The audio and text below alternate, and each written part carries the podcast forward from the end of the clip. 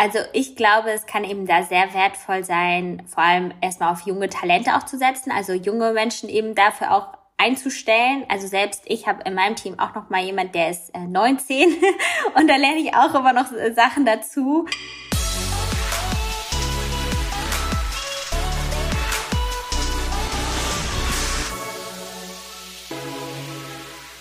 Das sagt Diana zur Löwen, ein Name, welcher auf Social-Media-Plattformen hunderttausende Zuschauer zu Followern macht.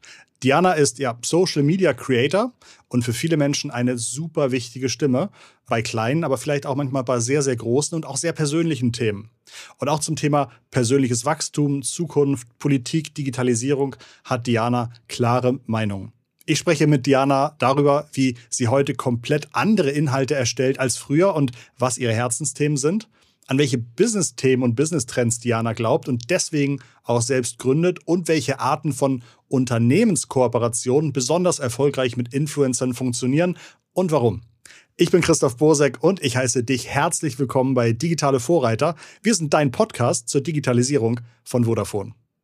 Diana wird auch auf der digitalen Vodafone-Konferenz Elevation zu hören sein. Die Elevation findet online statt und zwar zwischen dem 27. und 29. April. Es geht um Tech-Trends, New Industry, New Work. Du kannst dich kostenlos registrieren. Den Link findest du in den Show Notes vom Podcast oder google einfach nach Vodafone Elevation. Jetzt freue ich mich aber sehr, einiges über Diana zu erfahren. Hoffentlich auch Themen, die vielleicht über ihren Konferenzbeitrag bei der Elevation hinausgehen werden. Hallo Diana, schön, dass wir heute reden können. Hi, ja, freut mich sehr, dass ich hier auch äh, als Gästin da sein kann. Und ich bin sehr gespannt, was du mich alles fragen willst. Oha, jetzt ist der Druck bei mir.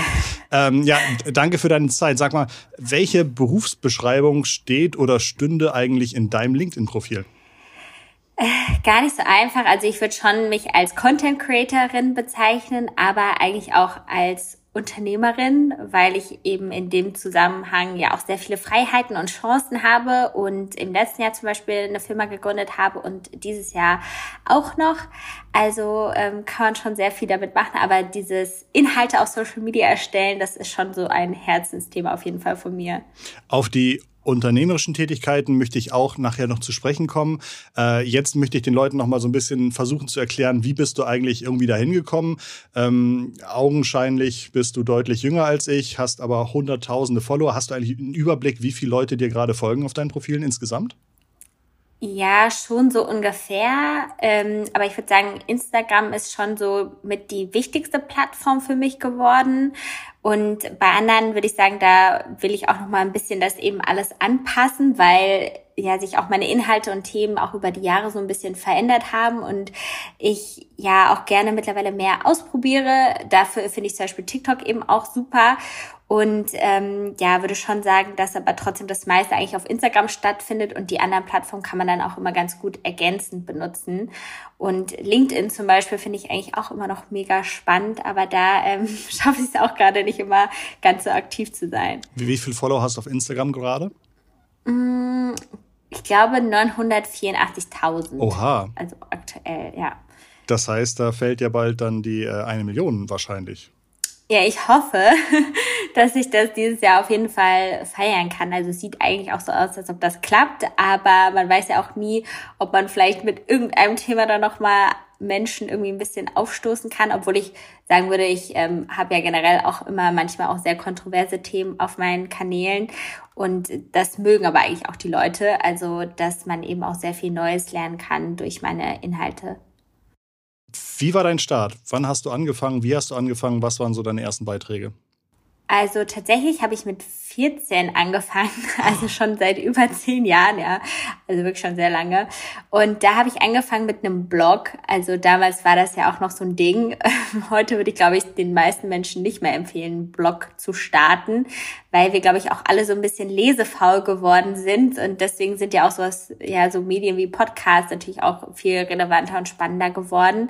Und dann bin ich irgendwann mit 16 zu YouTube gegangen, habe da sogar auf Englisch angefangen, YouTube-Videos zu machen. Und dann habe ich so ein bisschen parallel mit Instagram noch gestartet. Und genau, und dann, wie gesagt, kommen ja auch immer mehr Plattformen dazu und man überlegt eben, welche Plattform kann für einen eben auch noch Sinn machen. Und ähm, ja, vor allem hat sich aber in der Zeit nicht nur auch die, ja, oder es haben sich nicht nur die Plattformen gewandelt, sondern auch so ein bisschen natürlich die Themen, je älter ich auch irgendwie wurde. Weißt du noch, was so besonders erfolgreiche Postings waren, wo du morgens aufwachtest und dachtest, ach, das ist ja verrückt, dass das so durch die Decke geht? Also damals würde ich sagen, war bei YouTube eben schon diese Beauty-Guru-Szene sehr bekannt und beliebt. Also man hat eben viel so ganz alltägliche Dinge einfach dargestellt und versucht, die auf so eine sehr ästhetische Weise einfach zu filmen. Und da war das eben auch noch was Besonderes, dass man so eine gute Kamera hat und alles einfach so schön darstellen konnte.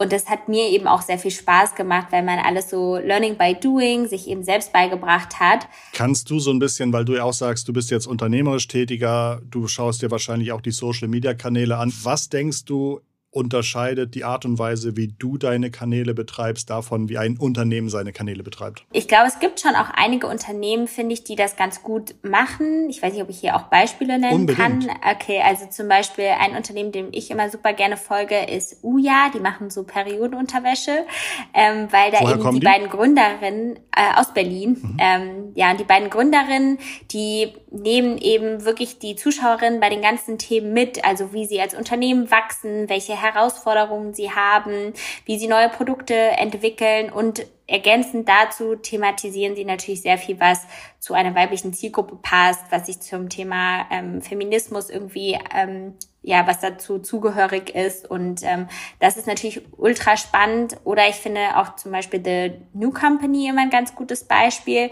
weil die eben auch sehr ja, disruptiv. Was machen die? Ja, die versuchen eigentlich so, sagen wir, Industriezucker aus ihren Lebensmitteln zu verbannen und eben einfach gesunde Alternativen und nachhaltige Alternativen zu verkaufen zu halt Schokoriegeln. Und das hört sich eigentlich auch so einfach an, aber die schaffen das eben immer, das so ganz gut und disruptiv zu erklären, so was wirklich deren Mission ist einfach.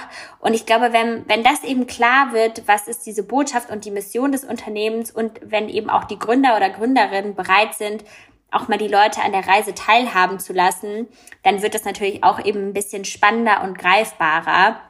Und ich glaube, da muss eben dann auch nicht immer alles so perfekt sein, sondern da ist es eben auch schön, so diese Reise mitzugehen und einfach auch Leute zu haben, wo man sieht, die haben Spaß an Social Media und die nehmen das vielleicht auch gar nicht immer zu ernst. Das ist, glaube ich, wenn ich jetzt ein neues, vielleicht auch hippes Produkt gründe, ähm, einfacher, als wenn ich jetzt ja. zu einem Unternehmen komme, die irgendwie eine vierstellige Mitarbeiterzahl haben ähm, und bisher viel auf Messenwerbung gemacht haben. Hast du Erfahrung damit gemacht? An welchen Stellen ist deiner Meinung nach da noch irgendwie hakt? Sind es eher die, also ist es dann eher das Problem, dass man die Entscheider überzeugen muss? Oder ist es ein Problem, dass die Leute einfach nicht Social Media Nutzer sind und deswegen sich auch nicht rein, reinversetzen können? Oder ähm, also wie, wie könnte ich so eine Social Media glaubhaften Social Media Kanal für ein älteres Unternehmen aufsetzen? Ja, also ich glaube, es kann eben da sehr wertvoll sein, vor allem erstmal auf junge Talente auch zu setzen, also junge Menschen eben dafür auch einzustellen. Also selbst ich habe in meinem Team auch noch mal jemand, der ist äh, 19 und da lerne ich auch immer noch äh, Sachen dazu, ähm, weil sagen wir auch so Gen Z und Gen Y, da gibt's ja doch irgendwie auch so ein paar Unterschiede und das finde ich immer mega spannend. Also ne, dass selbst ich da dann auch logischerweise viel lerne. Und das kann eben unglaublich hilfreich sein, kommt natürlich aber auch immer darauf an, wen man eben erreichen will. Also viele denken ja immer, es ist so super wichtig, mega viele Follower und mega viel Reichweite zu haben, aber das braucht man ja gar nicht immer, wenn man halt die richtigen Leute erreicht. Deswegen würde ich mir generell erstmal auch Gedanken machen, wer ist denn überhaupt meine Zielgruppe und kann ich die denn überhaupt gut auf Instagram erreichen? Weil, wie gesagt, sonst gibt es ja auch andere Plattformen, wie zum Beispiel LinkedIn, die da vielleicht viel sinnvoller sein kann, ähm, wo es sich mehr lohnt, Zeit und Energie auch rein zu investieren. Und dann kann eben Social Media nur so eine Art Website-Ersatz vielleicht nochmal sein, ne, wenn man irgendwie vielleicht das Unternehmen auch nochmal sucht. Also zum Beispiel ich, mittlerweile ist so fast Instagram mein Google, ähm, dass es eben schon wichtig ist, natürlich da präsent zu sein, aber ähm, dass man eben den Fokus dann gerade vielleicht auch zu Beginn erstmal auf die Plattform legen sollte, die am relevantesten scheint. Du hast vorhin schon so ein bisschen angerissen, mit Beauty hast du vielleicht angefangen, jetzt bist du unternehmerischer tätig, Feminismus, Empowerment, ähm, Body Acceptance, glaube ich, das waren alles Themen, die mir jedenfalls über den Weg gelaufen ja. sind. Ähm, beschreib gerne nochmal so deine Reise der letzten zwei, drei Jahre. Was war ein Auslöser? War es einfach nur, weil du sagst, oh, da kommt noch mehr Reichweite zusammen oder warum hast du so ein bisschen deine Interessen ja. geändert? Also ich habe ja schon gesagt, dass ich wirklich so als Teenager eben angefangen habe und damals wurde ich sehr stark von einer anderen jungen Frau inspiriert, die heißt Tavi Gavinson. Die saß so mit 14 auch in der ersten Reihe der New York Fashion Week bei Chanel und Gucci und so. Und die hat mich total motiviert, eben mehr zum Thema Mode und auch so Second-Hand-Mode vor allem zu teilen.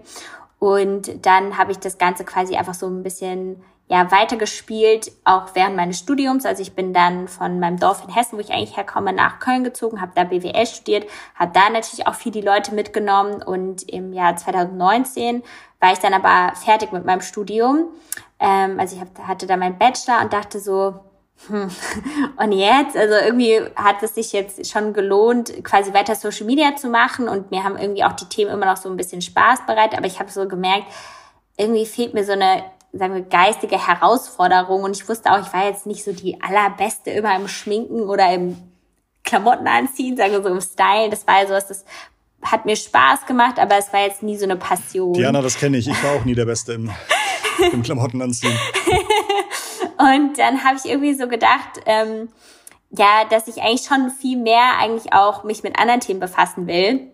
Und dann waren quasi im Jahr 2019 auch die Europawahlen und ich hatte schon immer mal so ein paar Schnittstellen mit der EU. Ähm, ich durfte auch mal Jean-Claude Juncker interviewen, ähm, der damals der Präsident der EU-Kommission war, aber da dachte ich auch so, Jean-Claude wer und was hat das jetzt mit mir zu tun? Und dann habe ich so überlegt, das wäre doch cool, dass ich jetzt mal anfange, Politik zu verstehen und da die Menschen mitnehme, wie ich auf diese Reise eben gehe. Und ich würde sagen, das hat eigentlich ganz gut geklappt. Also ich habe dann auch mal einen Tag Praktikum bei Philipp Amthor gemacht und so. ähm, also das war auf jeden Fall auch witzig. Und ähm, ja, habe da einfach so verschiedene Sachen eben gemacht, um das alles mehr zu verstehen.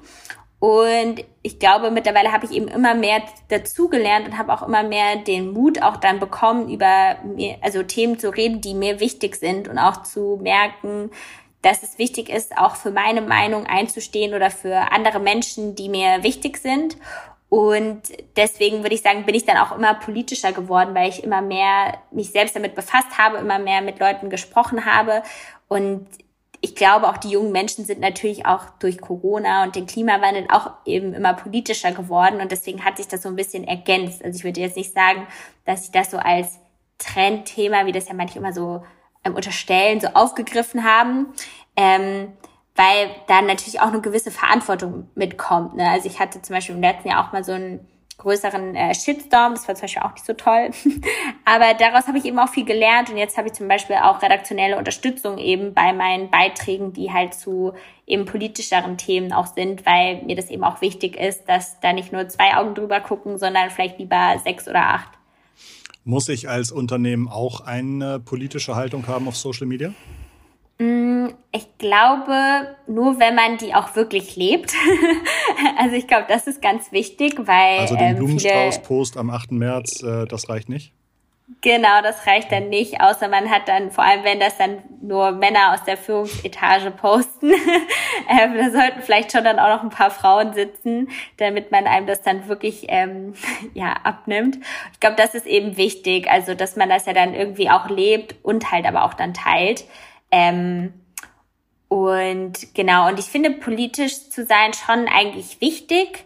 Ähm, nur wie gesagt, man muss dann eben auch aufpassen, dass die Leute auch ein bisschen kritischer werden und dann vielleicht auch mehr Dinge hinterfragen. Also je nachdem, was für Produkte es natürlich sind, so wie, wie sind die Arbeitsbedingungen, wie wird halt auch ähm, hergestellt, wie nachhaltig ist die Firma. Aber wenn man da eben auch gute Dinge macht und sich dafür einsetzt, kann man das eben schon teilen oder sollte man eigentlich auch, finde ich. Willst du darüber auch auf der Elevation sprechen oder ist, hast du da noch ein ganz anderes Thema?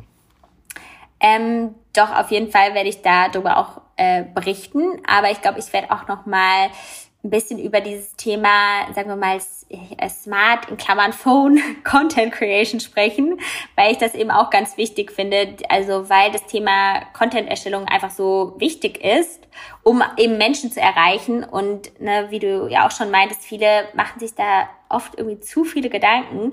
Dabei kann man eigentlich in so kurzer Zeit Videos erstellen, die viele Menschen erreichen können, ähm, dass ich das eben auch ein ganz wichtiges Thema finde, wie man so ein bisschen ja Social Media wirklich für sich nutzen kann und gerade eben doch diese Chancen, die man ja auch hat, sagen wir durch die Algorithmen, ähm, ja, wie man da eben doch mehr Menschen auch wieder erreichen kann. Bist du ein Zahlenmensch, der sich jedes Mal die Analyse wieder anguckt und sagt, oh, das hat äh, Interaktionsrate war sieben Punkte höher, darauf muss ich nochmal zehn weitere Themen machen? Oder ist das, äh, bist du eher aus dem Bauch heraus ähm, Creator?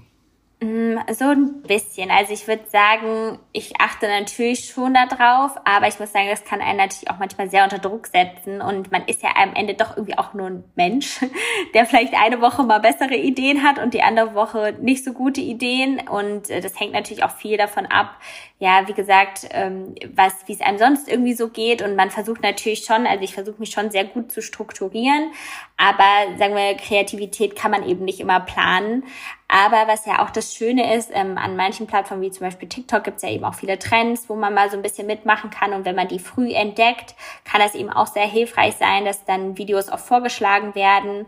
Und da versuche ich eben auch immer, wenn ich was Passendes finde, das auf meine Art und Weise dann umzusetzen. Aber es lohnt sich natürlich auf jeden Fall auch in die Analytics zu schauen, um eben trotzdem zu sehen, ah, okay, das kommt irgendwie gut an und äh, deswegen kann man das auch manchmal so ein bisschen weiterspielen, weil eben viele Leute ja dann trotzdem bestimmte Inhalte noch nicht gesehen haben und dann einfach das ruhig auch mal ein bisschen, sagen wir, wiederholen. Also da gar nicht immer so eine Angst vor haben, weil wie gesagt, ähm, Leute sehen das ja auch nicht immer direkt beim ersten Post.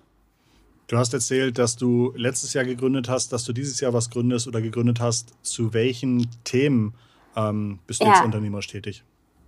Also letztes Jahr habe ich mit ähm, meiner langjährigen Mitarbeiterin Lea eine Firma gegründet, die heißt ähm, Relationship. Und da haben wir quasi, wir haben angefangen eigentlich aus der Corona-Krise heraus, haben wir so ein Buch geschrieben, was wir beim Eigenverlag so veröffentlicht haben, wo ähm, wir Frauen quasi helfen, sich und ihren Körper besser kennenzulernen, weil ich das so ein bisschen von mir oder auch aus meinem Freundinnenkreis immer so kannte, wenn ich über bestimmte Themen gesprochen habe, dass viele über so manche Sachen einfach noch nicht Bescheid wussten und ähm, wir reden oder wir schreiben auch über viele so Tabuthemen wie Menstruation, Masturbation. Also man kann wirklich sich und seinen Körper da besser kennenlernen.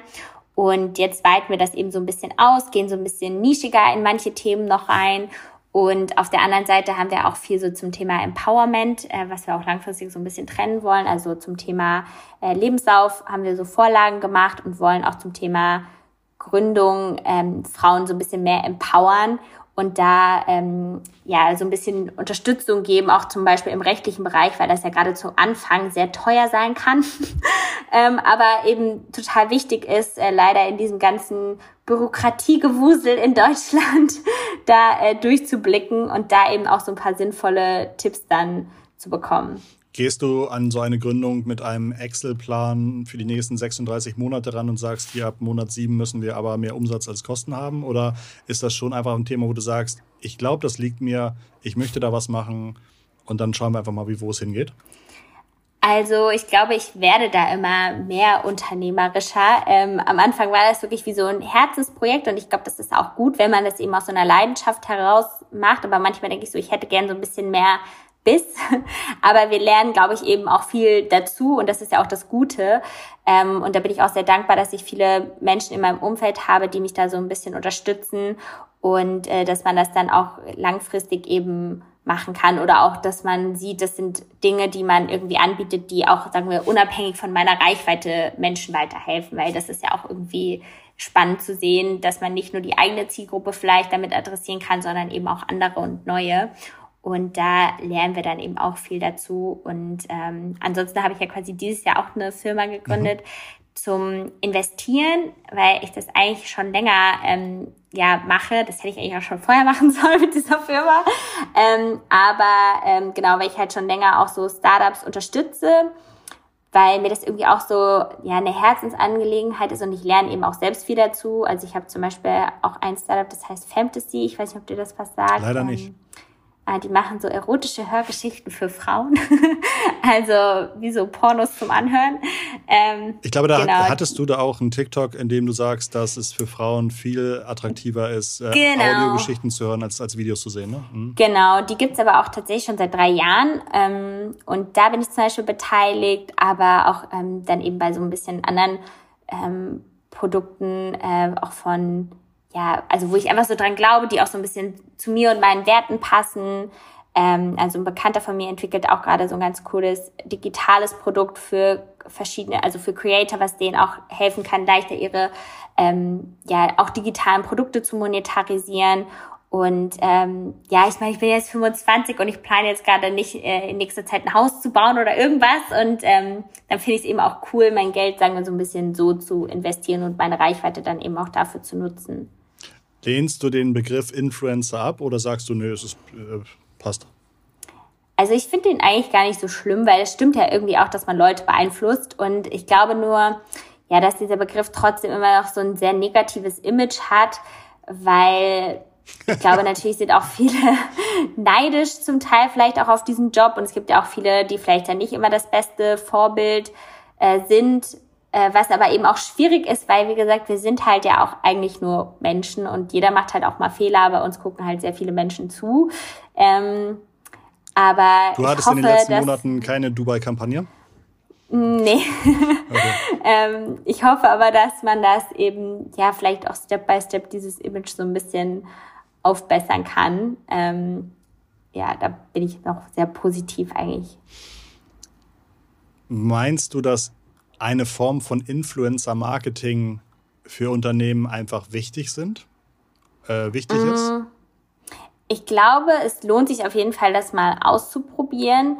Ich würde sagen, auch was ich so von den Startups kenne, mit denen ich arbeite, also oder die ich auch ähm, zum Teil berate, wir Influencer sind auch so ein bisschen wie so eine Überraschungskiste. Also man weiß halt nicht, nur weil jemand viele Follower hat, ob jetzt ein Produkt super gut performt oder nicht. Das hängt auch eben viel von der Zielgruppe zum Beispiel ab. Also und da muss man sich eben auch Gedanken machen, wen sprechen denn die Influencerinnen quasi auch an und ähm, wie authentisch ist auch eben jemand. Also ähm, ich arbeite zum Beispiel auch mit so einem Hautpflege-Startup zusammen und die haben eben auch oft sagen wir, das Problem, dass viele dann mit fünf Hautpflege-Startups arbeiten oder Unternehmen und dann ist das halt auch alles nicht mehr immer so authentisch.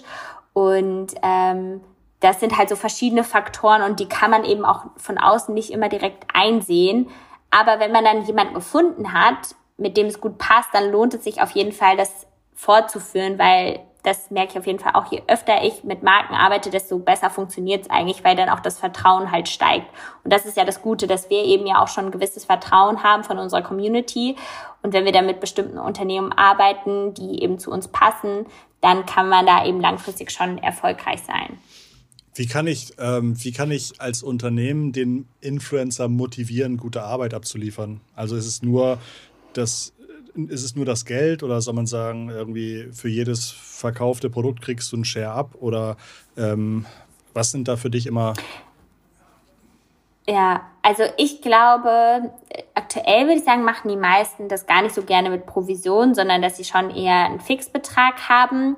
Ich glaube aber einfach, dass man als Unternehmen auch den Influencerinnen so ein bisschen vertraut und auch sich so ähm, ja deren Kreativität ein bisschen ähm, freien Lauf lassen darf, weil wenn man zu sehr eingeschränkt wird, dann hat man eben nicht so viel Freude daran, ähm, das zu machen oder mit den Unternehmen zu arbeiten. Und ähm, da kann es eben sinnvoll sein, lieber vorher einfach trotzdem mal so einen Kennenlernen-Call zu machen und dann zum Beispiel einfach Stories zu machen. Also vielleicht auch ein spannender Case. Ich habe dieses Jahr mit Trade Republic gearbeitet, ähm, was vielleicht auch viele als ähm, kritisch sehen, aber ich ähm, ja, investiere auch schon länger über diese App zum Beispiel und habe auch ähm, ja, mich mit anderen Finanzinfluencern äh, beraten und so weiter. Naja, und auf jeden Fall hatten wir da auch vorher eben ein Call, auch mit den, mit den Gründern zum Beispiel. Und das fand ich irgendwie mega cool als Selbstnutzerin, ja.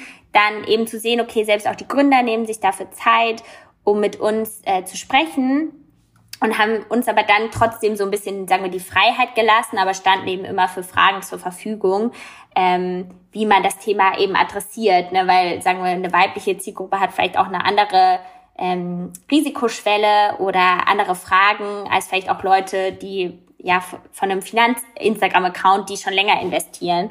Und das fand ich aber total äh, angenehm eben die Zusammenarbeit, weil man nicht so eingeschränkt war und man hat eben gemerkt, ja. alle Parteien haben irgendwie Lust, ähm, dieses Thema aufzugreifen. Wie sah dann am Ende das, das Creative aus oder wie sah dann die Zusammenarbeit aus? Weißt du das noch? Was hast du inhaltlich gemacht? Ja, Also ich habe ähm, auf der einen Seite erstmal wirklich so versucht, so ein bisschen eben aufzuklären. Also ähm, ich habe auch gemeinsam mit äh, Finanzfluss, das ist auch ein äh, Instagram-Account oder die haben auch einen sehr großen YouTube-Kanal, mit denen haben wir von Relationship, meiner Firma, auch so einen Finanzratgeber eben geschrieben.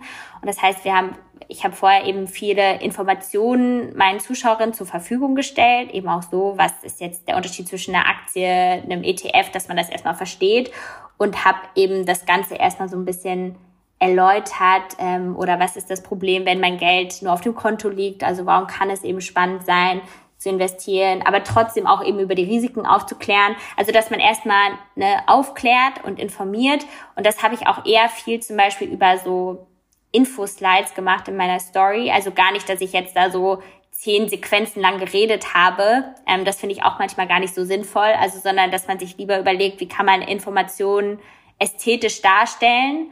Und dann habe ich auch zum Beispiel viel über dieses Fragetool bei Instagram gearbeitet, ne, dass ich dann auf persönliche Fragen eingehen konnte und die dann auch nochmal aufgegriffen habe und beantwortet habe. Und das kam dann eben auch echt gut an. Ich habe auch noch mal einen Beitrag eben gemacht, also einen Feed-Post, wo ich auch eben noch mal diese Infos bereitgestellt habe und äh, da eben vorher sichergestellt habe, dass diese Informationen alle ähm, vernünftig sind. Und ähm, das war dann eben für viele schon spannend und ist ja auch dann cool zu sehen, wenn sich mehr Menschen trauen, sich mit dem Thema auseinanderzusetzen. Nur wie gesagt, da ist es zum Beispiel ja auch wichtig, eben, dass man nicht sagen wir, nur positiv natürlich über so ein Thema spricht, sondern eben trotzdem auch die Risiken erklärt und da eben auch transparent einfach ist. Und dann ist es ja auch authentisch. Ja, voll schönes Beispiel. Äh, Finde ich sehr, äh, sehr verständlich erklärt. Gibt es, also weil, weil ich das so spannend fand, gibt es irgendwelche aktuellen ja. Kampagnen, die du, wie du da vorgehst oder was du gerade planst? Mm, gute Frage. Also mittlerweile sind wirklich auch die meisten Kampagnen, äh, kommt, weil ich mache auch gar nicht immer zu viele Sales-Kampagnen. Also ja. das ist zum Beispiel, glaube ich, auch ähm, manchmal spannend, weil ich glaube, mittlerweile merken auch viele Unternehmen, sagen wir, dieses, dieser Rabattcode-Incentive, ja, ja, der funktioniert vielleicht gar nicht mehr so gut, ne? Äh, weil die Leute sich schon, die sind schon so müde von diesen Codes. Ähm, und ich finde das auch manchmal schwierig, sagen wir, langfristig als Unternehmen die Kundinnen so zu erziehen, dass die immer nur kaufen, wenn es einen Rabattcode gibt. Ne? Mhm. Also das finde ich langfristig gesehen gar nicht so smart, deswegen mache ich das auch nicht immer so gerne. Ähm, und ich finde, man kann eben auch mal überlegen, ob man andere Dienstleistungen äh, den Menschen liefern kann. Also zum Beispiel wir bei unserem Unternehmen, wir haben auch einen kostenlosen Ratgeber zum Beispiel ähm, mal erstellt, der einfach ja zu, so zur Verfügung steht.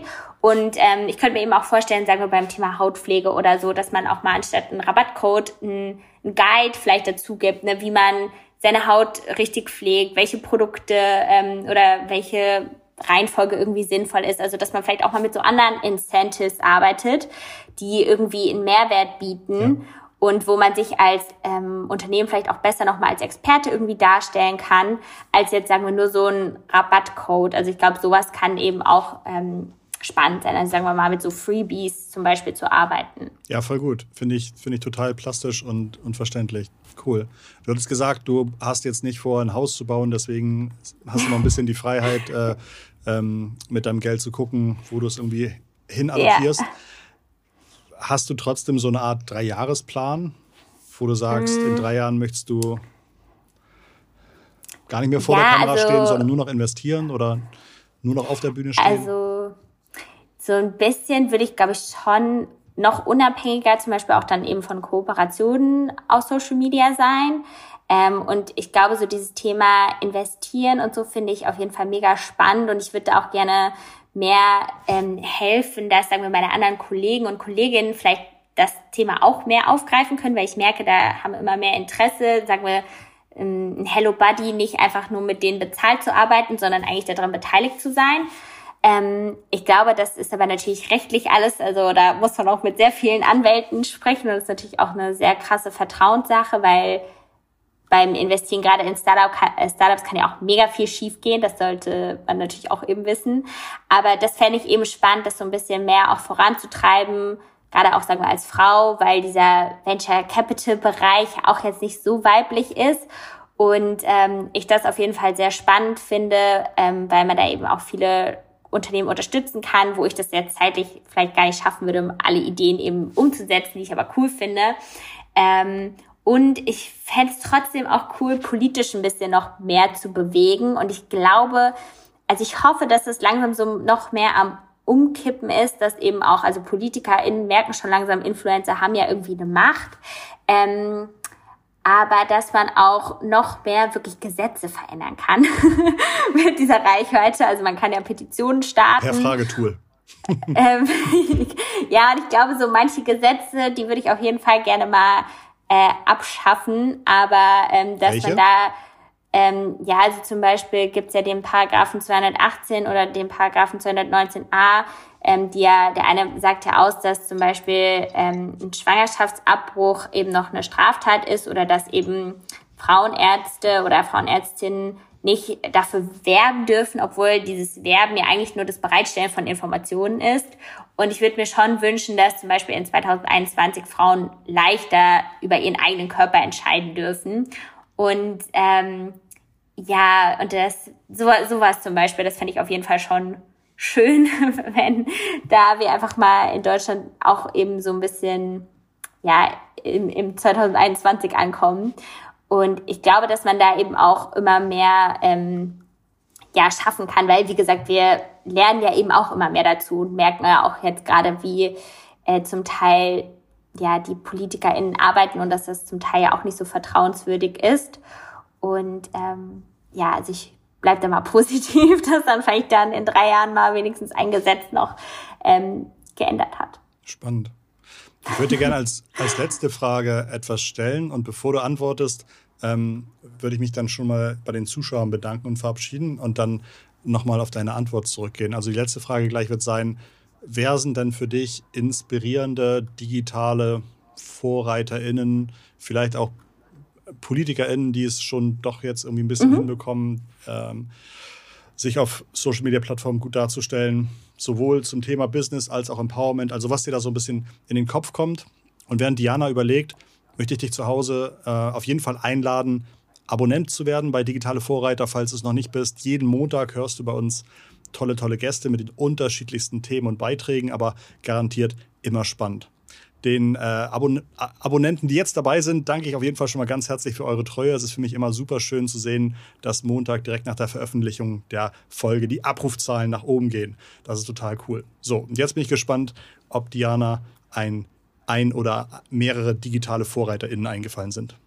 Ja, auf jeden Fall. Also mir fallen eigentlich direkt äh, sogar zwei Verenas ein. Also eine, die kennt man vielleicht, ist ja Verena Pauster. Ähm, die kenne ich auch schon ein bisschen länger, weil sie mich auch zu der NGO Startup Teams gebracht hat. Und ich finde zum Beispiel einfach auch ihren Werdegang unglaublich spannend, weil sie ja eben auch äh, selbst ähm, gegründet hat und sich eben auch sehr stark für das Thema Digitalisierung ja einsetzt und auch eben immer politischer wird, also mit dem Thema, ähm, ja, zum Beispiel, dass auch Frauen, wenn sie schwanger werden und im, äh, in einem Vorstand sind, dass sie da ähm, quasi dieses Stay on Board, also weiterhin Teil des Boards ähm, bleiben können. Das finde ich irgendwie total cool, dass sie da immer mehr politisch wird. Und eine andere Frau ist die Verena Huberts, die hat Kitchen Stories gegründet, was ja auch eigentlich ein äh, ziemlich cooler äh, Success Case ist, weil ich glaube, das Startup ist eigentlich auch noch nicht so alt und die wurden ja für relativ viel Geld verkauft. Und Verena Huberts geht jetzt zum Beispiel in die Politik auch. Also sie stellt sich jetzt auf als Bundestagsabgeordnete, was ich mega äh, schön finde, dass sie eben sagt, so, ich möchte jetzt, nachdem ich irgendwie gegründet habe, aber auch noch eben ganz viel, was ich da gelernt habe, in die Politik bringen. Und ich glaube, so Frauen braucht es auf jeden Fall. Ähm, deswegen sind das so meine Vorbilder und Vorreiterinnen. Perfekt super cool. Da war ganz, ganz viel dabei, äh, was ich spannend fand. Und auch ähm, sowohl über deine Motivationsthemen als auch tatsächlich ganz operativ äh, an dem Trade Republic Beispiel oder so. Fand ich sehr, sehr cool. Hab ganz, ganz lieben Dank, Diana. Und äh, ja, ich wünsche dir ganz viel Erfolg, Spaß und wahrscheinlich für dich auch immer wichtiger Zufriedenheit bei all deinen Projekten. Ähm, dank dir, dass du dir so viel Zeit genommen hast und so viel mit uns geteilt hast und äh, dass du auch nicht immer nur die rosarote Bling-Bling-Brille auspackst. Das ja. finde ich, glaube ich, sehr wertvoll. Ähm, ja, das war's für diese Woche. Ganz liebe digitale Grüße. Bis nächste Woche sagen Diana und Christoph. Ciao, ciao.